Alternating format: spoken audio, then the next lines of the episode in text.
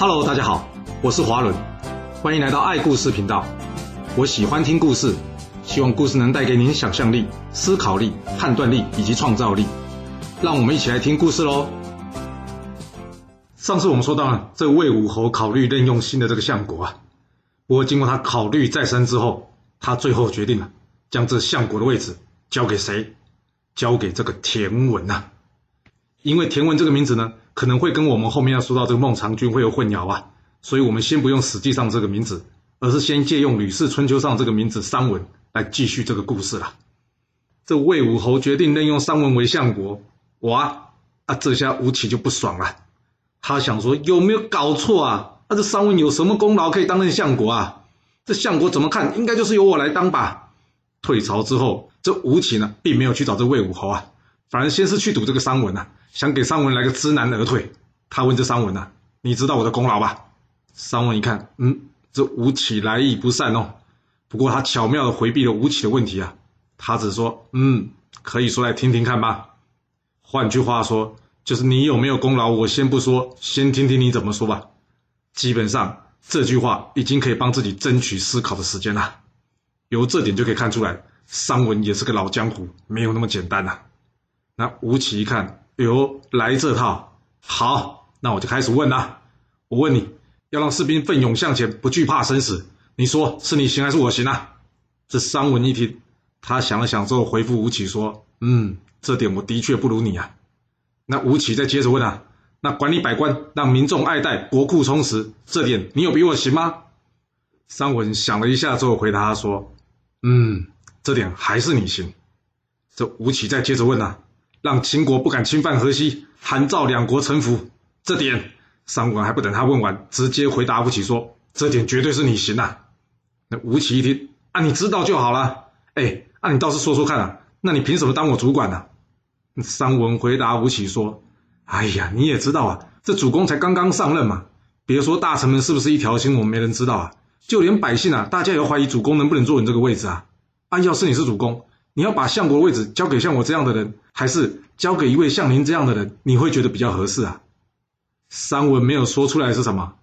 就是啊，要主公将相国位置啊交给您这样一位位高权重，然后在朝中到处都有人脉的人，他会比较安全，还是交给我这样一位一般般的人呢、他会比较放心呐、啊？听到这里啊，吴起陷入了沉思。的确啊，主公羽翼未丰啊，还没有完全掌握国家机器，加上我跟主公又不是很熟。若是让我掌权啊，我想我也会像主公一样，担心这田氏代齐的故事会再上演一遍了。找一个像商文一样的人呢，相对是比较安全的。于是他回答商文说：“嗯，也是啊，你目前的确是比较适合这位置，好吧？这相国位置就先让你坐着吧。”吴起心里想说：“反正过一阵子主公位置稳了之后，就应该会考虑让我担任相国吧。我看我也不用急于一时啊，毕竟论功劳论资历，在魏国境内可没有人比得过我啊。”那最好是这样啊！吴起虽然善于用兵以及管理，而且功绩卓著，但是看看许多公司的经验，你就会发现了，通常升官的，或者是说升官升得很快的，不一定都是功劳最大的。那吴起最后会升到相国吗？晚一点你就会知道了。由于这秦国民风剽悍，吴起为了激励前方将士啊，巩固河西，他特别向魏武侯申请了，请魏武侯宴请这前线将士，并且呢，按照功劳等级不同啊。分三级，给不同位置以及餐具。简单来说呢，就是功劳高的呢，可以坐在前面，就像是现在演唱会的摇滚区啊。那另外呢，在宴会外面呢，还依照功劳大小奖励这些将士，包括阵亡者的家属啊。他的目的呢，就是要让这些家属啊，因为将士的表现而沾光啊。这样一来呢，为了让家人们将来走路有风啊，这些将士们呢，就会更愿意在这战场上卖命啊。嗯，怎么好像有看到现在大公司在办尾啊，请家属一起来的桥段啊？那这些做法有效吗？这就得看他的对手秦国了。秦国在第二次河西大战被吴起抢走了整片河西地区之后呢，秦简公也在秦国之内进行一些改革，为了让人民愿意战斗，原先秦国呢只准当官的在身上佩剑，现在只要你愿意，人人都可以带剑上路了。哇，这行不行啊？这不是等于解除了武器管制命令吗？原先大家在路上有冲突呢，还得回家抄家伙才能打起来。啊，这规定不是告诉大家，大家可以直接带家伙上街，若是看不顺眼，就可以立马打起来吗？这民风还能不剽悍吗？除了这解除武器管制之外呢，由于失去渭河平原呢，秦国的谷仓被魏国占领，齐简公呢被迫改革税法，以增加税负，也就是怎么样，要想办法增加国家的财政收入啊。虽然他这些改革呢没有办法扭转大局，但是呢也稍微为秦国争取到喘口气的机会啊。这秦简公死后呢，由他的儿子秦惠公即位。这秦惠公呢，先是对外族用兵，并且呢，为了解救遭到三晋围攻的楚国啊，他出兵攻打当时三晋之中最弱的韩国，也就是我们之前说的秦军攻下这宜阳六座城池这件事。他成功的呢，让三晋联盟暂时撤军，解除了楚国的危机。这让楚悼王决定啊，跟秦惠公结盟，为了对抗三晋，组成统一阵线。嗯，看起来这秦惠公还算是有点作为的。不过这些作为呢，欺负一些小鱼小虾还行啊，但是面对魏国，那就不是这么一回事了。之前秦惠公与魏国交战，一负一胜，而且呢还损失了一位大将，所以呢他不敢轻敌。这一次呢，他准备一次重压，他压上秦国的家底，号称五十万的大军啊，誓死要夺回这河西，夺回这块被魏国抢走、夹得秦国喘不过气来的领土。这秦国举兵来攻打河西的消息啊，很快的就传到魏武侯这了。魏武侯一听，五十万人，有没有听错啊？秦国全国上下有没有这么多人呐、这吴起告诉魏武侯说：“主公，兵在精不在多啊！这秦国这些滥鱼杂虾的，根本就不是我魏国的对手。你看，我魏国的士兵们一听到有仗可打，有功可立啊，根本就还不用你命令啊，大家已经穿好铠甲，准备上战场了。”这魏武侯笑着说：“哼哼，有道理啊！吴起啊，你需要多少人可以战胜这个秦军就？”吴起回答魏武侯说：“主公，给我五万人就够了。五万，漂亮啊。”魏武侯说：“好，我就给你五万。另外，我再给你五百乘兵车以及三千名骑兵。你去把这群烂鱼砸下全部给我送回去他们应该有的地方去。”这吴起领命之后啊，他点了五万名啊还没有立有战功的士兵啊，他告诉士兵们：“以一当十，并不是常常有的立功机会啊。这仗我们不但要赢，而且呢。”还刷一堆人回来展示我魏国的军威，我在这里跟大家说明啊，任何一个士兵要是没有抓到秦国的士兵，或是骑兵没有抓到秦国的骑兵，驾车的没有虏获秦国的车辆，这场仗我们就不算打胜，不记战功，明白了吗？嗯，好的将领或是政治人物啊，通常是个好的演说家。看来这吴起也是一样啊，这魏军将士被他这么一喊呐、啊，个个士气高昂啊，决定怎么样，要冲锋陷阵，好好把握这立功的机会啊。隔天。秦魏两军来到阴晋这个地方，这大战一触即发啦！咚咚咚咚咚咚，鼓声一响，这秦魏两军一冲而出啊！这秦军虽多，但却远远不敌强悍的魏国五族啊！才一交锋，高下立判啊！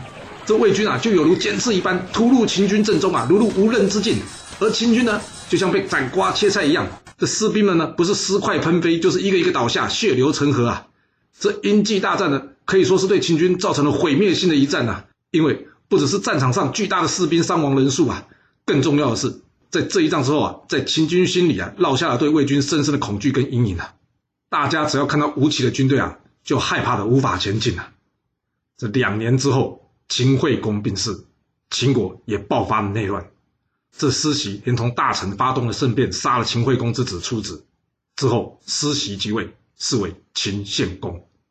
这吴起不但威震河西啊，更再次重创秦军，把秦国直接重重的打趴在地上。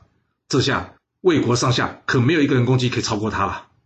那商稳是不是应该要来个退位让贤，把他相国的位置交出来的呢？嗯，商稳的确交出了他相国的位置了。有那么好的事？不是啦，因为商稳已经病死了，也不能不交出来了。那商稳之后，魏武侯要用谁来担任相国呢？等等，答案出炉啦！他决定任用这个公叔痤为相国。哇，有没有搞错啊？怎么这次又跟吴起没有关系？啊，那吴起咽得下这口气吗？还不等吴起发难呢，这新任的相国公叔痤啊，已经开始担心起吴起了。看到这老板在烦恼，这下面的人问公叔痤说：“哎，老板，怎么主公任命你担任相国，你好像不开心呐？”公叔痤说：“有这吴起在，他哪能开心得起来呀？”下面的人跟公叔痤说啊：“哎呀，想要解决吴起又不是什么难事。”公叔痤一听，哟，啊，你有办法哦。这人接着说啊：“吴起这个人呢，是很有骨气，而且重视名誉的。你就故意跟主公说，这魏国太小了，像吴起这样的人才呢，不知道他愿不愿意留下来。那主公一定会问你啊，那如何确认吴起会不会留下来呢？这时候呢，你再跟主公说，要不联姻吧，把公主嫁给吴起啊。若是吴起想在魏国留下来呢，他就一定会同意娶公主的。要是不是呢，那就表示吴起有二心。公叔痤一听，有没有搞错啊？这招行吗？吴起要是娶了公主，那跟主公不是亲上加亲，权力更稳固了吗？这人继续说道了：“哎，老板，你放心啦，我们只要这么做，这么做啊，吴起呢一定不会同意这门婚事的。”公叔痤听完之后呢，他嘴角微微的上扬，然后意计行事啦。他先是说服魏武侯呢，打算把这公主嫁给吴起，然后在魏武侯见吴起之前呢，他先请吴起吃饭，并且在吴起到他家之前呢，他呢先请公主到他家。这公叔痤呢，事先做一些对公主不礼貌的动作，把这公主搞了一肚子气。然后等到吴起来的时候呢，三人一起入座用餐呐、这吴起哪里会知道公主已经被这公叔痤搞了一肚子气啊？他只知道在他用餐期间呐、啊，这公主从头到尾一直摆张臭脸，好像很不想跟他吃饭。而且呢，这公主还因为公叔痤的一些小事啊，大发雷霆，当众臭骂公叔痤一顿。这吴起一看，我的天哪，这公主这么凶啊！这让吴起对公主印象非常不好。隔天，当魏武侯说要把公主许配给吴起啊。这许配就是嫁给他的意思啊！这吴起心里想：别了吧，你受不了他的脾气，那要我来受。这吴起再三推辞啊！这魏武侯原先以为他只是客气啊，不过看他婉拒的这么坚持啊，魏武侯心里想：没想到这吴起真的有恶心呢。那还是别把公主嫁给他吧，因为他有杀老婆的前科。嗯，所以这件事就算了。那这件事就这么完了吗？才没这么简单呢。这吴起拒绝公主的婚事啊，让王错找到了机会啊。他想说：“后之前我说主公英明，你就当场打脸我说出什么周中敌国。现在好了，主公对你的信任开始动摇了，那还不趁你病要你命啊？”于是啊，王错开始不断的在魏武侯面前呢、黑着吴起。这吴起又不是没有眼线在宫中打听消息啊，这些黑函谣言啊也从来没有少过。不过魏武侯的反应呢，却在最近出现了一百八十度的转变呢、吴起知道，糟糕啊！魏武侯开始怀疑他了，哎，老板应该开始怀疑你啊！功再高，也只能镇主，不能保命啊！所以吴起下了一个痛苦的决定，那就是离开魏国，前往楚国啊！离开河西之前，吴起回头看了看着他一手建立的西河郡啊，他难过的流下眼泪来。一旁帮他驾车的人，也就是现在的司机啊，这司机问他说：“老板，我从没见过你掉眼泪啊，而且……”我看您是那种就算要把天下丢掉不要了，你也会像是丢掉了一双鞋子一样，眉头都不皱一下的人。为什么你会这么难过，掉下眼泪呢？有什么事放不下的吗？吴起转身笑了笑说：“没有什么放不下的，只是觉得有点可惜啊。魏武侯若是可以相信我，让我进展长才啊，我一定能协助他成就王业。不过呢，他却选择相信小人。他真的以为河西有这么容易守得住吗？秦国很快就会打回来了，一旦河西失守。”这魏国将会由强转弱，我之前的努力也将会全部成为泡影。唉，算了，这是他的选择。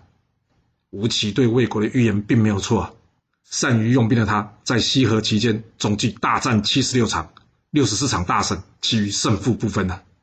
也或许是因为学过儒家思想，吴起对待士兵的方式呢，一直跟在鲁国时候一样，没有差别，所以士兵们呢，都愿意为他卖命作战，而且特别勇猛。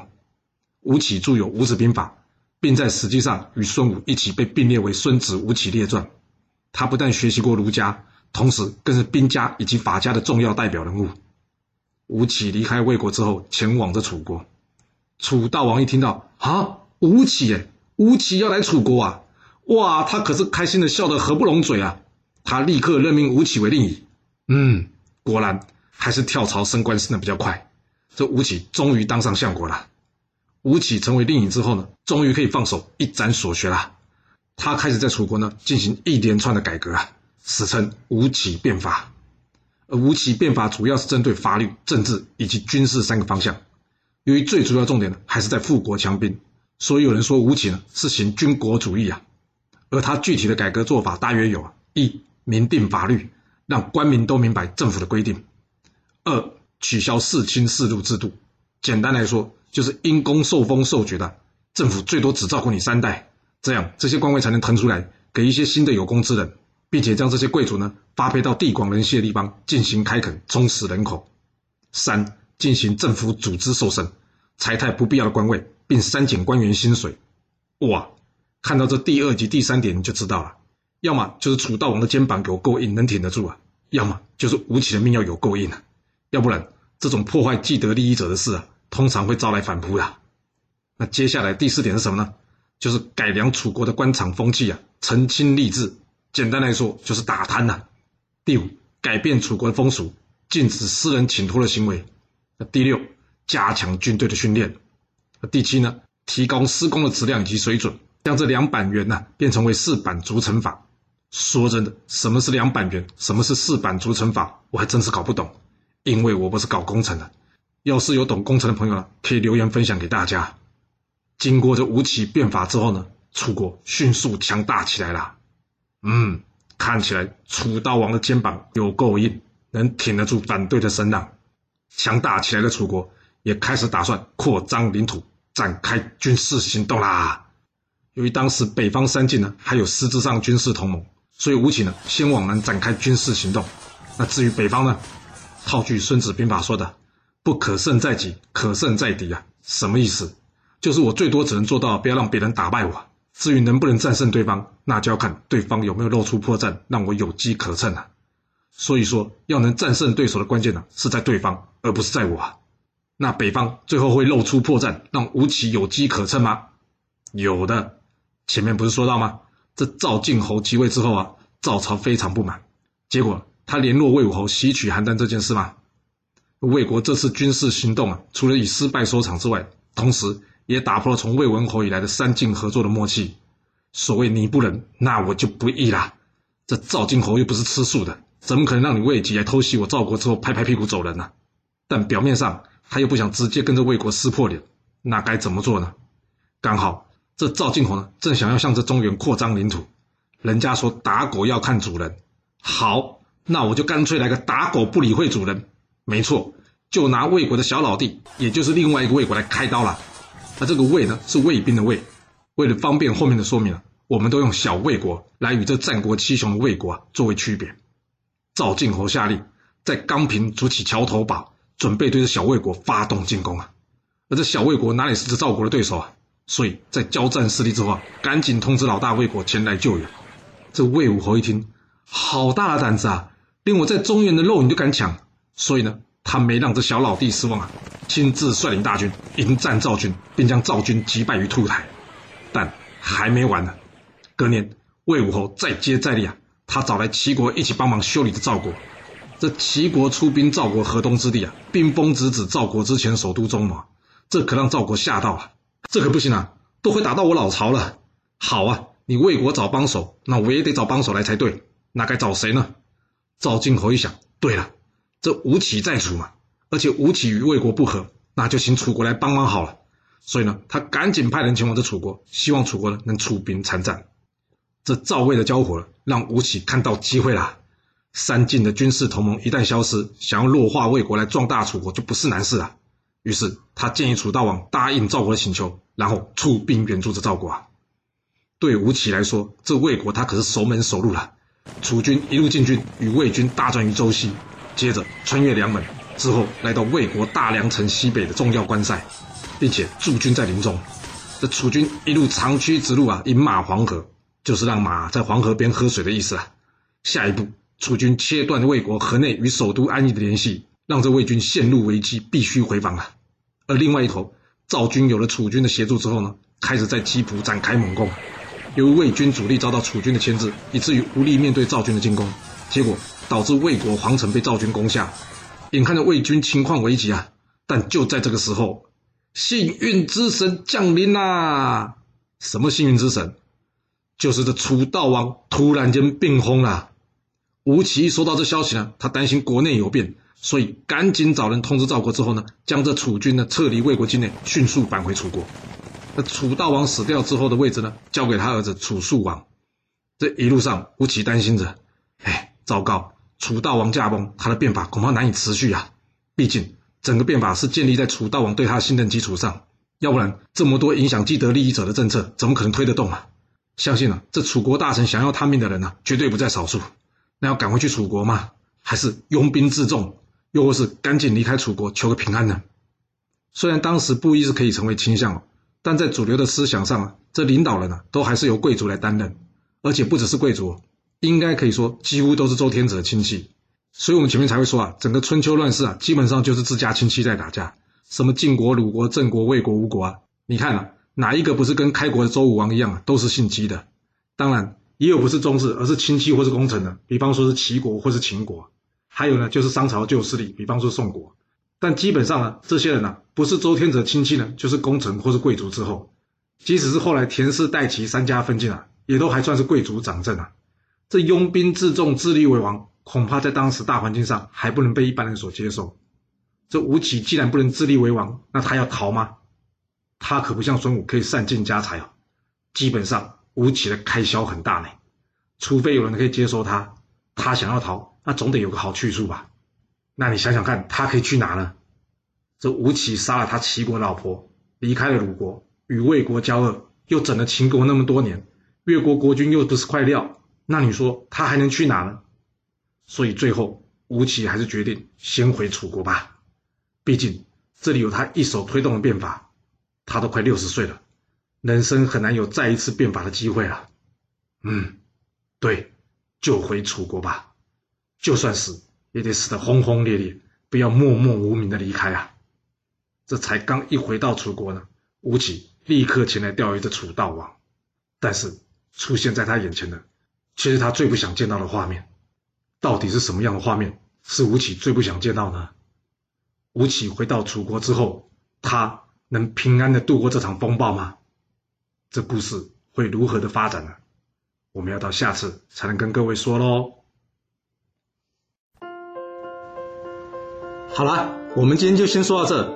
若喜欢我的故事，要麻烦您记得动动你的手指，给我五星评价，或是点赞、订阅、追踪以及分享哦。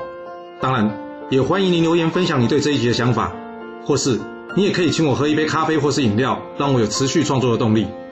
其实历史就是顶层阶级的生活记录，了解顶层阶级的思考逻辑以及做法方式，我们就有机会改变自己的未来。谢谢您来听我说故事，我们下次再见喽。